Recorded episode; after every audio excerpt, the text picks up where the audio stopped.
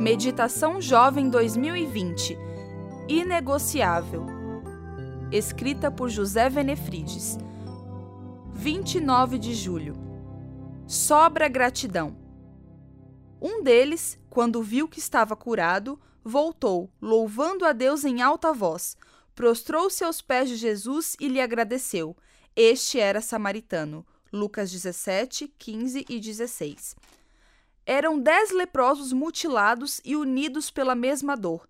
Segundo uma antiga descrição, a doença se espalhava gradualmente nas diferentes partes do corpo. O cabelo caía, as sobrancelhas desapareciam, as unhas amoleciam e caíam, e mais tarde os dedos das mãos e dos pés apodreciam e caíam.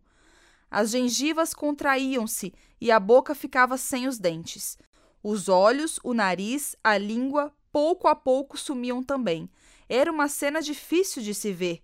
No entanto, uma pessoa que estava passando por isso foi protagonista de uma das cenas mais lindas de gratidão registradas na Bíblia. Os famosos dez leprosos descobriram que Jesus tinha poder para curar. Como ficaram sabendo? Em geral, doentes estão sempre em busca de cura. Alguns fazem promessas, experimentam remédios milagrosos, Outros tomam qualquer coisa que um amigo diga que é bom. Talvez algum parente tenha falado a eles sobre os milagres de Jesus.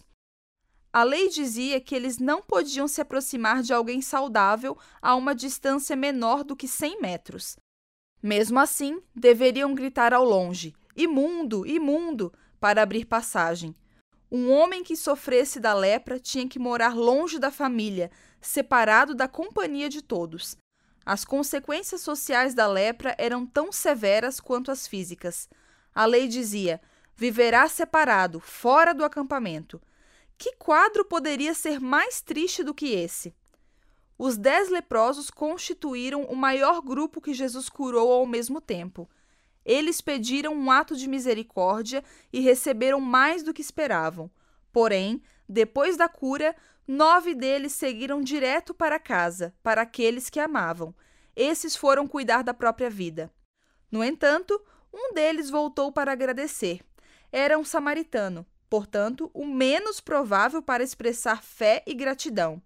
Ele se prostrou aos pés de Jesus em adoração e louvou a Deus em alta voz. Sobrou gratidão naquele homem. Em termos espirituais, o que Deus fez pelo leproso, fez por todos nós. Ele nos curou. Qual deve ser nossa resposta? Um coração transbordante de gratidão é tudo o que ele espera.